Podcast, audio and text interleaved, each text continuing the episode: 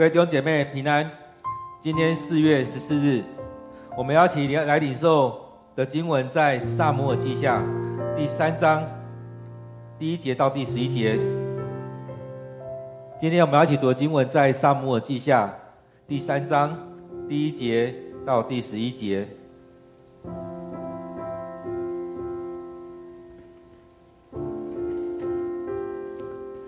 拥护扫罗家族的军队跟大卫的军队征战许久，大卫一天比一天强盛，扫罗家却一天比一天衰弱。大卫在希伯仑生了六个儿子，按照出生的次序，他们是这样排行：暗嫩，耶斯列人亚希暖所生；基利押，加密人。拿爸的遗孀艾比该所生，亚沙龙基述王达买的女儿玛迦所生，亚多尼亚哈吉所生，示法提雅亚比他所生，以特念以格拉所生。大卫这六个儿子都是在希伯伦出生的。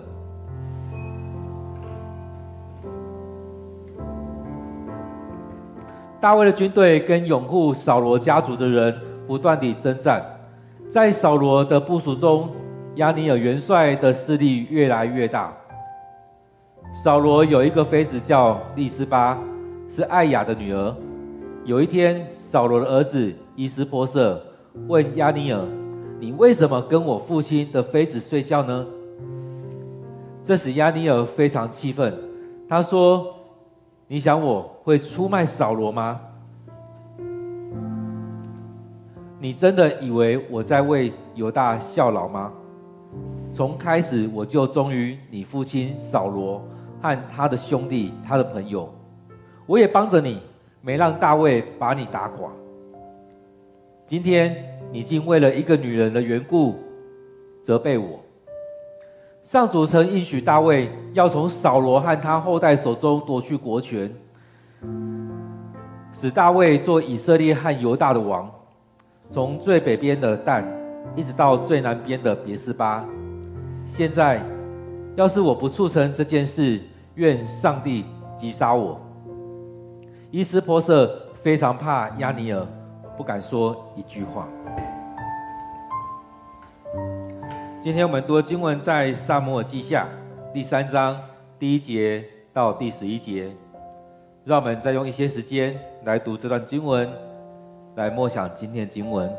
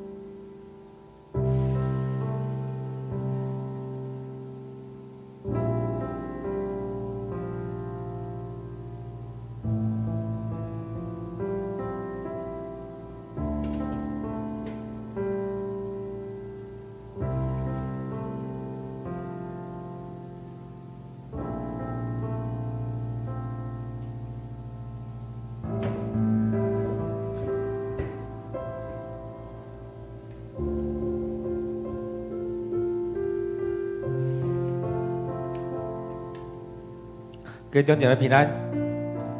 在今天经文当中，你看到了什么？当我们每天在读经的时候，其实真的是帮助我们，在调整我们的生命。当我们在读经的时候，其实很多时候会让我们更多的去思想我们现在生命的情况。透过了圣经的这些人物，让我们去思想我们目前情况是不是需要需要调整。这些人的状况是不是在我们生命里面也出现？或许现在是如此，或许过去是如此。如果都没有，感谢主；如果过去有，现在没有，我们也感谢上帝。我们期待有更多美好的恩典、美好的状况在我们生命里面，而许多该调整的，我们需要调整。因此，在每天的经文里面，我相信上帝都透过这些经文在对我们说话。而在我们在默想的时候，或许今天的经文没有感动，或许哪一天的经文有感动，但是也求圣灵持续带领我们，让我们在每天经文当中都能够捡到一些上帝所要赐给我们的，就像是路德，他去田里面的时候捡那些麦穗，或许有人也会多留一些麦穗给他，就多留多捡一点。所以在拾穗的过程当中，我们可以捡到多少？也或许像那妇女一样，跟主人说：“让我去捡你桌下的那些面包屑。”我们能够捡多少，我们都感谢主。当我们捡着捡着，或许这些也就成为吗哪。上帝每一天供应给我们，让我们不缺乏，让我们多捡的也没有剩，少少收的也没有缺。今天我们读的经文在撒母耳记下第三章。当我们在读这段经文的时候，其实我们也会回想到前面第二章后半段的经文。虽然今天一开始讲到说拥护扫罗家族的军队跟大卫的军队征战许久，其实，在昨天经文里面就已经提到了押尼尔他带着他的军队下去要跟大卫的军队来战争。他们一开始派了十二个人来来对对打。没想到这十二个人都死了，总共是二十四个人。而在那边打仗过当中，押尼珥输了。所以在这当中持续了，接下来这两年一直持续有这样战争的过程。所以这边提到了说征战了许久，而在这两年当中，或许大卫在位的这七年当中一直有这样事情。所以接下来这两年。当伊斯波特上位之后，这两年其实还是有很多这样问题一直存在。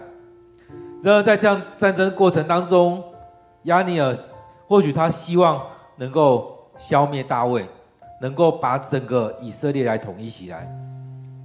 但是没想到这边有提到，大卫一天比一天强盛，扫罗家却一天比一天衰弱。其实这事情并不是在这两年，这事情是在。扫罗不听从上帝的命令之后，就开始发生。扫罗家那从那时候开始，一天比一天衰弱。而大卫呢，他原本是一个人，到后来是一群人跟着他，到后来是一整个军队跟着他。所以原本跟着他的人，可能就一个、两个，到十个、二十个，到后来变成了四百人、六百人。到这时候，已经是一个犹大地区都跟着他了，所以他的一天比一天强盛，并不是他成为犹大王之后开始的，是在更早之前，当扫罗不顺服上帝的心意，当上帝拣选大卫，其实那时候就已经一天比一天强盛，所以上帝的祝福并不会是只有从现在才开始。我相信上帝的祝福对你的祝福会是从之前就开始了。我也相信上帝对我祝福也是如此。我也期待上帝对我祝福，像上帝对大卫祝福一样，一天比一天强盛。在过去的年纪当中，当我们愿意顺服上帝，当我们持续敬拜上帝，当我们每天与上帝同在的时候，我们就要领受这样的恩典，一天比一天强盛。而那些乱七八糟的人，他们的生命是一天比一天衰弱。所以那些不愿意顺服上帝的人，那一天那些不愿意听从上帝心意的人，他们的生命是一天比一天衰弱。或许你会看到好像他们很有钱，他们很有势力，他们很怎么样，但是在整个家族来看，你会发现越来越糟糕。其实这个人是长老，是执事；即使这个人是牧师；即使这个人好像他过去领受很多上帝的恩典，都一样。所以，不管是什么样的人，当我们愿意信靠上帝，当我们愿意完全的顺服上帝，当我们愿意让我们生命每天都来到上帝面前，将自己完全的摆上，当我们这样做的时候，当不断敬拜上帝，不断的完全的摆上，你会发现你的生命越来越丰盛。这样祝福会在你的身上，会在你的子孙身上，会在你的孩子，在你的儿子的身上。所以在当中，你的儿子、你的女儿会领受这许多恩典。当然，不只是你敬拜，你要带领你的家人一起来敬拜上帝。这样的祝福会从你开始，祝福在你这整个家庭，祝福在你的家族。所以在当中，我们看到这是一个很大的恩典，很大的祝福，一直临到这当中。当然，他还讲的是一个现象：大卫一天比一天强盛。扫罗家却一天比一天衰弱，而这样的现象确实也是如同我刚刚讲的，已经是一段时间了，不是从这个时候，并不是在这两年才发生，而是从过去很长的一段年日一直在发生，一直到现在。所以在这当中，并不是说啊，这边开始，前面的都过去了，确实也可以这样讲。前面的那些势力已经过去了，扫罗已经越来越衰弱了，这家庭已经要过去了。这当中也是一个轮替，因为他们不愿意，扫罗他不愿意完全顺服在主人面前，他要自己来掌权，因此他们就要面对这样的情况。而在这这两年。的过程当中，或这七年半的过程当中，我们看当大卫上位之后，其实很多时候我们没有办法做太多的事情。在这过程当中，其实大卫他并没有主动，我相信他并不是主动出击要去打垮伊施波设，去打垮押尼尔。所以当他在当中，其实这个过程里面会感觉押尼尔是比较进攻型的。他一直在进攻，一直在进攻，但是一直没有办法得到一个很好的胜利。而大卫这边是一直防守，一直防守，所以他防守他不用耗费太多的心力，他做好他犹大这边的巩固起来。所以在这当中，我们看到上帝也祝福在他身上，让他在希伯伦这边生了六个儿子。所以这边在陈述有六个儿子是出生在希伯伦。那这样的意思是什么？接下来这七年半之后，他们要往以色列那边去，要往北走了。所以很多时候，当我们要往下一个阶段走的时候，我们就来数算恩典，回头来看上帝怎么样带领，上帝是怎么样祝福。所以在这里面，我们看到大卫在希伯伦生了六个儿子，按照按照次序次序是这样子：是暗嫩、基利押、押沙龙。亚多尼亚、以特念，还有示示法提亚，所以这样算起来是六个。这六个也是六个女人所生的。所以在当中，我们看到上帝祝福在大卫家，也祝福在他所所娶的这些太太，也祝福在这些儿子。所以当他这样做的时候，也发现其实他的势力也越来越大。慢慢的，不单单只是说他们在权力上，他们在军队上，连在他的家庭当中也出生了六个儿子，而在这过程当中，也慢慢的在壮大他的家庭。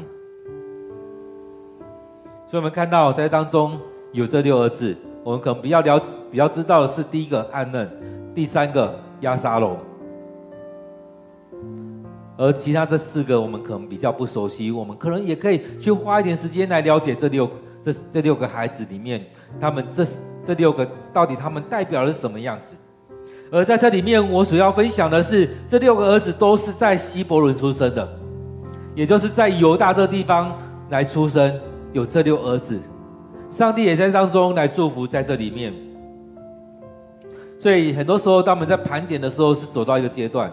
当我们要从这边，当我们要从 A 去到 B，从甲地移到乙地的时候，我们会去盘点我们这时候有什么。也或许我们进到乙地的时候，我们会盘点我们有什么。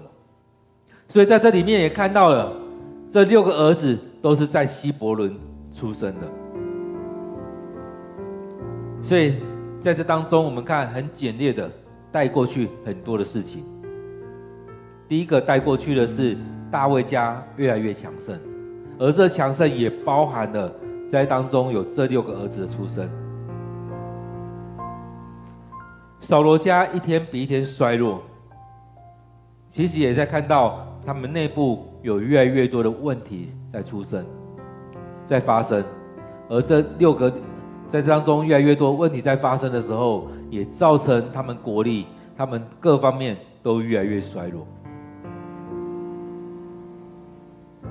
这边又再次提到大卫的军队，在这边已经反过来了。前面就讲到说，拥护扫罗家族的军队跟大卫的军队征战许久。这边反过来再讲，大卫的军队跟拥护扫罗家的人不断的征战。所以有没有看到整个情势在改变了？前面是扫罗家过来跟大卫的军队不断的征战。第六节这边反过来，大卫家军队跟拥护扫罗家的人。不断的征战，所以情势在改变，情势在改变。在扫罗部署当中，押尼尔元帅的势力越来越大。当然，他势力越来越大，他不断征战，他手上还掌握着伊施波设，所以他的势力越来越大，会怎么样？可能他的鼻孔就越来越高，他的眼光就越越高。所以前面有讲到说，在北边这个国家。以色列这个国家，虽然他是拱伊施波色上来，但实际掌权的应该就是约亚押尼尔，应该就是亚尼尔在掌权。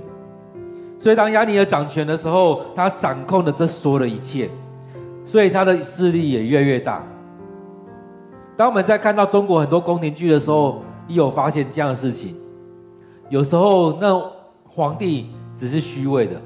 真掌权的是辅佐他的那些大臣，大臣说了什么，王皇帝不敢说不，或许是一个大将军，所以这将军越来越大，这官越来越大，这这些越来越大的时候，其实也是在当中他们的性格就会越凸显，所以在我们教会里面，我们也是需要有这样反省。当我们有越多服侍，我们有越多才能，我们有越多的能力的时候，我们是不是越来越骄傲？是不是越来越自以为是？觉得我怎么说都对，觉得大家都要听我的。所以以前在教会当中，有时候都会说教会里面有长老头，或者说不一定当长老，在当中谁谁掌权。所以在掌权的会被为为什么会被说长老头？或许有时候那种有一段可能有些教会有些时代有些长老头他是带领大家一起做工，一起敬拜上帝，一起来做的很美好的。但当我们在讲长老头的时候，通常都是这个人带头作乱。所以押尼珥也是一样，大家提到押尼珥的时候，也在讲到这个人其实他势力越越大，其实在讲的也是他带头作乱。当你权力越来越大，权权力越来越大的时候，是不是有时候我们会看不起其他人，甚至看不起那个位分在你上面的人？那更不用说位置在你下面的这些人了。所以很多时候一样，当我们手上有权力的时候，我们是不是开始会有这些不好的想法就进来，就开始自以为是，开始你要掌权，要去做什么样的事情？所以在这过程当中，也就是让我们在当中要来反省的部分。很多时候我们在一些位置掌权惯了，我们会就会开始就觉得不可一世。在当中，押尼珥就是如此。所以我们看到押尼珥这样子的时候，他开始做什么事情？他开始手握权柄，他开始做一些不该做的事情，开始去侵犯王权，开始要把那些王室里面所拥有的，可能要在他身上。他想要什么，就想要得到。所以这边有讲到说，扫罗有一个妃子。利斯巴是艾雅的女儿，这是他，这是扫罗之前那个王的妃子。发生了什么事？伊斯波瑟这边有讲，你为什么跟我父亲的妃子睡觉呢？记载当中都在讲，这是王的财产，即使那是我父亲的，我父亲已经过世了，即使他可能很年轻，但是你为什么跟我父亲的妃子睡觉？所以这已经跨越了一个城、一个将军该拥有的。所以当伊斯波瑟他发现这样情况的时候，其实我想这也只是一个点，但是这个点其实也可以说已经涵盖了所有了，包含扫罗的妃子押尼珥都敢动，包含王的妃子押尼珥都敢动，那其他的呢？军权、王权。那些许多的财产，那些动产、不动产，我相信他都敢动手了。所以最后一步当然是跨越那一个，去动到扫罗、扫罗王的妃子。虽然说我们看到这已经是跨越到很后面的东西了，那我往前推，前面这些不也都是在押尼尔的手中了吗？所以当。伊斯波瑟这样讲的时候，我相信这时候押尼珥就跳脚了。其实很多时候也是如此。我们看到有一些既得利益者，他被戳戳破的时候，那些人就会跳脚，就开始骂了。要不是我做的这些事情，你会拥有这些吗？要不是我怎么样，就开始在当中，我们想，这也就是一种情绪的勒索了。要不是我做了这么这么一堆，你们家哪会有这个王权？要不是我。你们会怎么样吗？所以这当中，我们看到亚尼也也是如此。他是说：“你想我会出卖扫罗吗？你真的以为我在犹大效劳吗？”其实，我们看伊斯波瑟没有讲这些啊。但我们看到这边他气急败败坏的，台语说“更小灯羞愧”。这当中也就是如此啊。他做这些事情被伊斯波瑟戳破了。他当然跳脚啊，他会觉得，那你是不是在挑战我的权利了？其实对他来讲，他已经走到这边了，下一步他只差一步，就是他要做王而已，其他都在他手上了。而在当中被伊斯波瑟戳破的时候，他当然跳脚，就觉得，那你是要我跳回倒退回去吗？你在说我做的这些都是错了吗？其实当他的时候没有这样跳脚，没有这样生气的时候。势必他把他所侵吞的这些都拖都拖回去了，甚至他这个元帅可能已经要被除掉。所以在当中，伊斯波瑟，我想他手上也没有太多的权，但是他看到这一点的时候，他要戳破他，他觉得他已经不能再退了，他觉得他也不能在当中什么都退，所以他这样讲出这句话：你为什么跟我父亲的妃子睡觉呢？所以亚尼尔他知道他不能跨越王权，他不能坐上这个王位，但他却要去享受王的一切。那这样不就是在昭告天下，我是我才是实质的王？扫罗下来就是我了，不是伊斯波瑟，他只是一个虚伪的王。所以他这边在跳脚来讲，你想我会出卖扫罗吗？我真的在为犹大来效命？效劳吗？所以他开始在把他所有一些搬出来，在说：“我效忠你的父亲呢，和他的兄弟，他那个朋友，我效忠他们，我帮他们打天下，我帮你守住你的天下，没有让大卫把你击垮。我做了这么一堆，我这么多的功劳在我身上，你还不想想看？你说的一切都是我帮你打下来的，我帮你的父亲打下这。”这片江山，我帮你守住这些江山。要不是我，你能上这个位置吗？要不是我，这七年大卫已经成为以色列的王了。要不是我，所以这当中我们看到很多人也是如此啊，在讲话的时候说要不是我，若不是我，你们能够拥有这些吗？要不是我做这些，你们能够享受这些吗？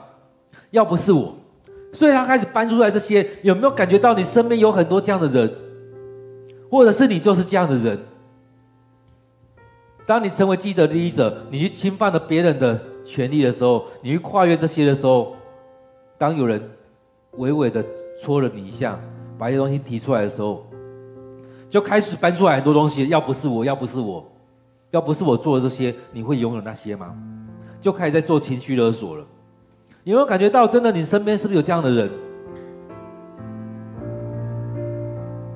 就像我曾经经历过了，当我戳了一个人的时候。他回答是：“那你要怎样？那又怎样？也是类似的啊。许多时候都是如此。当我们在戳了一些人的时候，提提到一些事情，其实我们并不是真的要戳他，只是把一些事情拿出来讲。你们发现有一些人就跳脚了。所以这当中，我们看到押尼珥就是如此，他是一步一步的蚕食鲸吞的，要吃掉这个国家。”而当中，他被戳破之后，他也没有办法继续待下来。所以在当中，他是用这样的方式在对这个王伊斯波设，这个他所拱上来的王，所以：“要不是我，你拥有这些吗？所以你竟然为了一个女人来责备我。”他把他拉得很低，就只是一个女人嘛。但是反过来看。这个女人是什么样象征？是一个王的象征。你跟王的女人睡觉，你是不是要成为那个王？你是不是要成为我的父亲？你是不是要要高过我？所以当中，其实这也是有它的象征性。为什么他要这样做？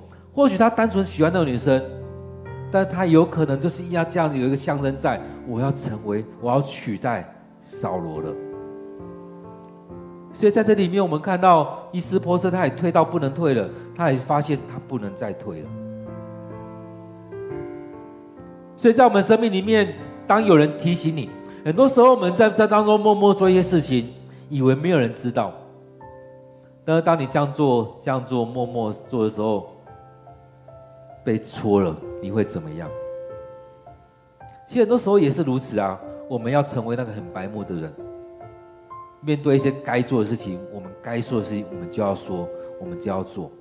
很多时候我们害怕对方生气，但是如果害怕对方生气，你没有照着你该说的，会让那个人跌倒。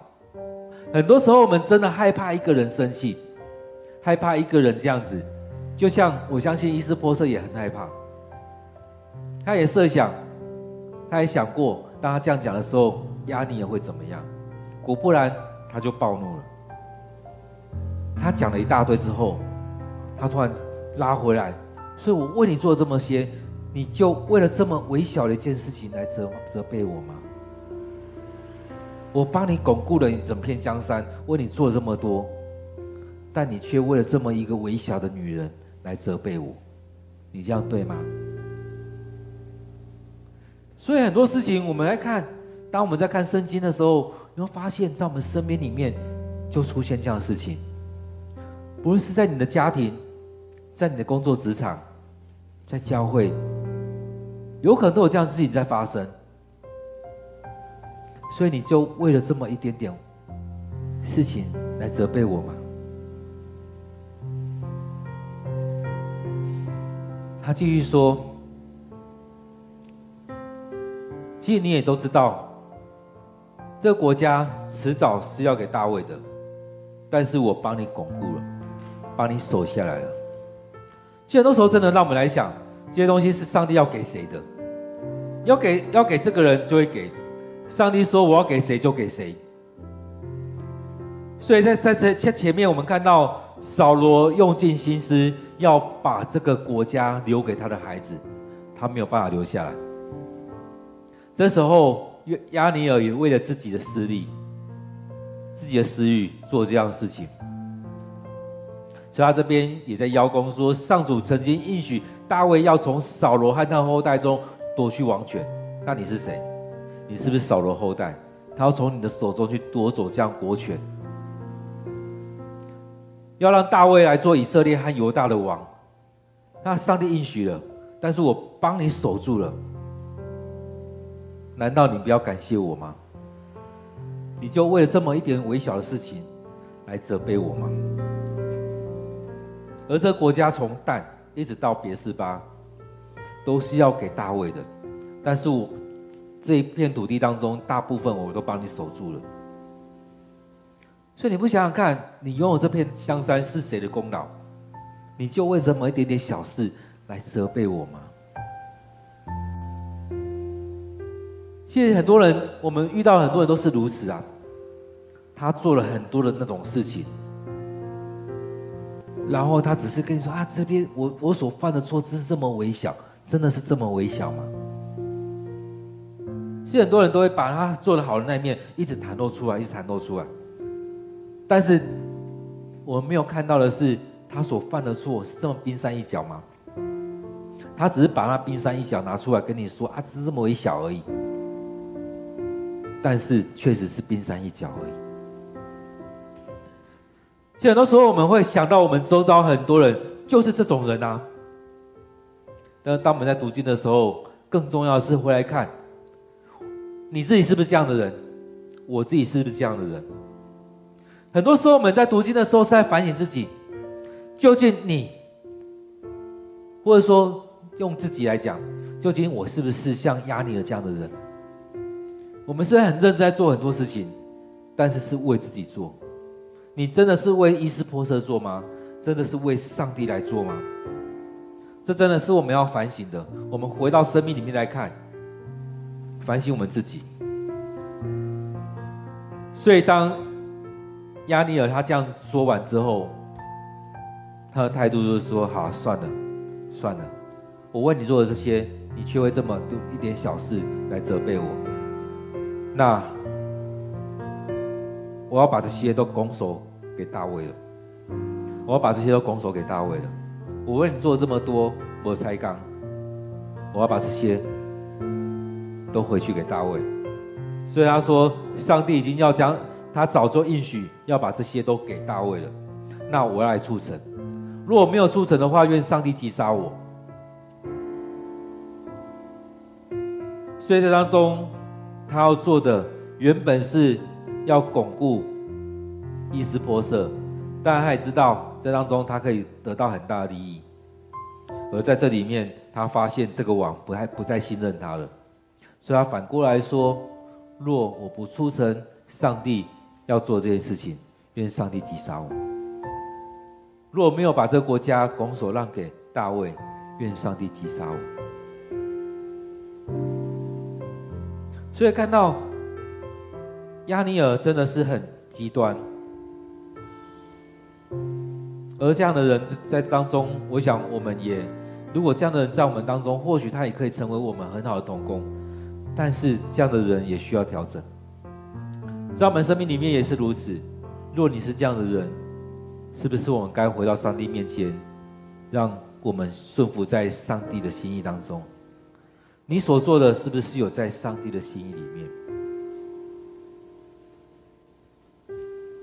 因此在这当中，因为伊施波色他手上没有权，没有实权，没有军权，在当中伊施波色也非常害怕，他怕亚尼尔，所以他不敢再多说一句话。有时候我们面对一些比较强势的人，有时候我们也不敢再多说，或许也不想再多说，不想要再多一些的冲冲突。但是这样的人是对的吗？我们在今今天经文当中整个事件来看，应该会发现，亚尼尔这整个都很有问题。他硬是拱伊施波设上来。是照着他人的想法，他也知道这个国家是要给大卫的，不是要给扫罗家。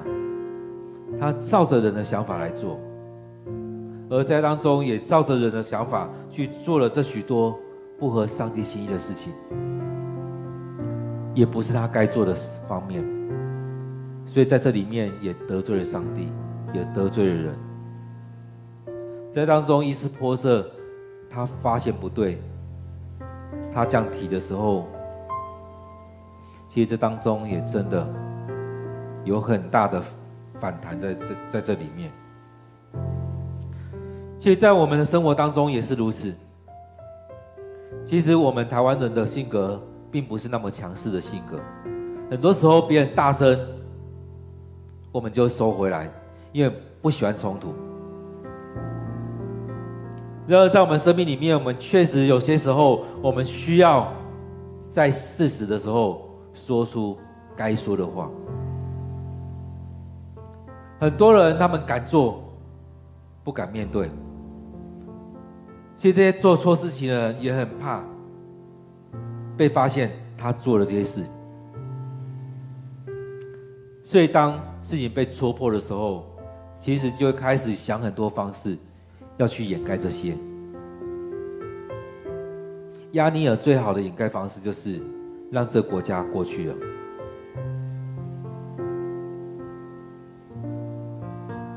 各位弟兄姐妹，当我们在读今天经文的时候，有什么样的领受？有什么样看见？在今天经文当中，我们看到了什么？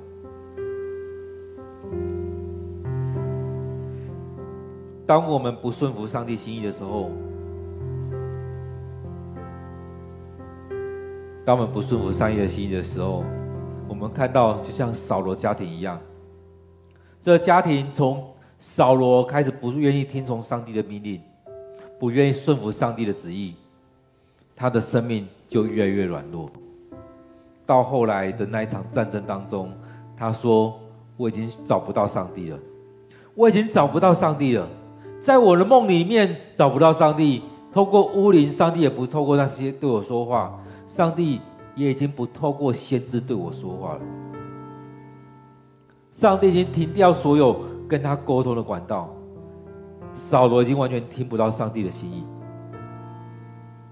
而这当中谁造成的？扫罗自己造成的，因为他不顺服上帝，他不愿意听从上帝的旨意，他离开了上帝。因此，在这过程当中，他真的是这样离开了上帝，甚至他派军队去把祭司的那个城的人都杀掉，把那些祭司都杀掉了。这样举动也类似在宣告我完全不要上帝参与在我当中。所以在这边提到的是，大卫一天比一天强盛。扫罗家却一天比一天衰落，也可以再讲到说，上帝所喜悦的人，上帝所祝福的人，一天比一天强盛；而上帝所弃绝的，上帝所离弃的家族，一天比一天衰弱。各位弟兄姐妹，在今天的经文当中，你领受到什么？你期待你的家庭是怎么样的家庭？我们都期待我们是成为祝福的家庭。但是我们却不愿意顺服在上帝面前，我们期待我们领受更多上帝的祝福，但是我们却步上扫罗的后尘。我们一起祷告，将今天的领受放在我们祷告里面。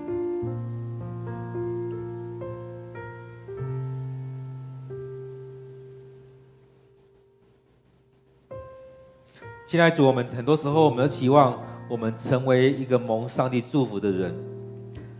但是主，我们也知道，在我们生命里面有许多的软弱需要调整。很多时候，我们有很多自己的私心在在这在这当中，就像亚尼尔一样，有许多的私心，都想着我要得到什么，我要得到什么。很多时候，我们在做很多事情的时候，是为了后面的利益，就像押尼尔一样，他知道伊斯波瑟。是一个扶不起的阿斗，他知道他可以透过这当中去得到许多的利益。现在，现在上帝好，有时候我们也是这样子，我们做这许多的事情是为了后面的利益，而不是为了上帝你的心意。在在在亚尼尔他所说的话当中，我们也知道他很清楚明白上帝的旨意是要让大卫来掌权，然而他却为了自己的利益扶伊施波设上来。现在主在我们生命里面，我们常是如此，常常用了很多的方式，为了达到自己的目的。主啊，愿主你帮助我们，透过一些方式，让我们回转向你，让我们回转向你。或许这样的过程当中很痛，很不容易。就像亚尼尔，他听到伊斯波瑟所说了之后，他满心的不开心，他开始用许多他所做的这么多事情，企图掩盖。他所犯的错，他用这么多事情在说：“王啊，我为你做了这么多，我为了你们家族做了这么多，我为了扫罗家族做了这么多，为了用这样的事情来掩盖自己所犯的错。很多时候我们也是如此，用了很多的方式去说我们做了什么，我们有多少的功劳。”但是却不为自己所犯的错来认罪。主啊，很多时候我们也是如此，跟亚尼尔一样；很多时候我们也跟扫罗一样，我们不愿意认罪。但主啊，求主也帮助我们，赦免我们这些，让我们愿意来到你面前来认罪。我们错了就是错了，不是照着我们做了多少的好的将功抵罪。不是用我们所所做的这许多事情来赎这些罪，我们没有办法用我们所做的来赎我们的罪，而是主啊，帮助我们，恳求你的灵在我们生命当中，让我们真实来到你面前的认罪，将我们所犯的错，将我们所犯的罪，求你赦免，恳求你与我们同在。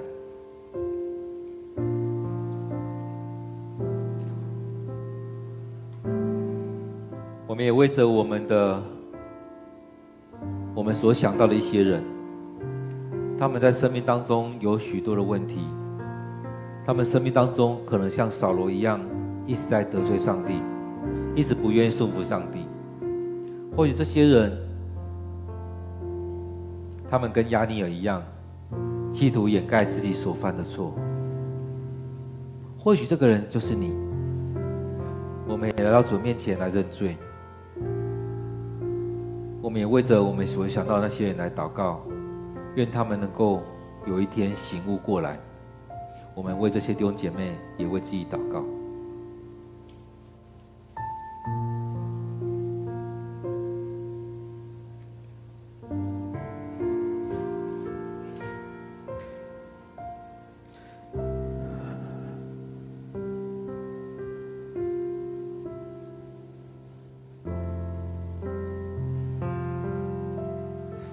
啊，我们知道我们不能用我们所做的许多事情来赎罪，而唯有单单的来到你面前来认罪，而也唯有靠着主你的能力，在我们当中来帮助我们，来赦免我们的罪。主啊，我们知道我们所做的唯有依靠你，不是依靠我们自己。主啊，我们也看到。也不是依靠着别人所做的好事或自己的好事来赎我们的罪。主啊，很多时候我们真的生命就像扫罗一样，就像亚尼尔一样。主啊，我也知道有时候我们在当中读经的时候，也会看到有一些人的生命也是如此。他们的生命也一直陷入在那当中。我们也害怕跟他讲。我们知道，当这些人他们听到这些的时候，他们也会跳脚，他们也会很不开心。但是我们知道，时候到了，我们该讲就要说。恳求主你带领我们，让我们真实的进入在这里面，让我们能够去面对我们该面对的。而我们也要将这些生命当中有破口的这些人。仰望在主你手中，恳求你来带领着他们，恳求你提醒他们，让他们能够有这样机会悔改归向你，来向你认罪，求主你赦免。现在主恳求你就在我们生命当中来掌权。许多时候我们想到其他的人可能是这样，但是我们常常没有想到这个人就是我们。就像大卫他所犯的错一样，他知道这样的事情是错的。然而当那个先知对他说：“这就是你的时候。”他能够这样跪下来求上帝赦免。现在主帮助我们，让我们能够透过经文来看到我们生命当中所犯的罪，也求主你来饶恕我们。当我们看到这些罪的时候，我们真实将这些带到主你面前，来求主你赦免，恳求你带领着我们。现在主，我们要将这些摆上，愿主你就祝福在我们当中，也愿主你与我们同在。现在主，我们感谢赞美你，让我们能够来到你面前来向你敬拜，让每天有这段时间来到你面前领受你的话语，领受你的恩典。当我们在读经的时候，或许我们很多时候不明白，但恳求你圣灵。充满在我们生命里面，带领着我们，让我们愿意降服在主你面前，让我们愿意将自己摆在主你手中，让主你来带领。现在主，愿主你就充满在我们生命当中，光照着我们。许多时候我们犯罪了，我们也不知道；我们犯罪了，我们会遮想要去遮遮掩这许多的事情。我们会用许多我们所做过的事情。一而再，再而三的来跟别人说：“我做了这么多美好的事情，你们没有看见吗？”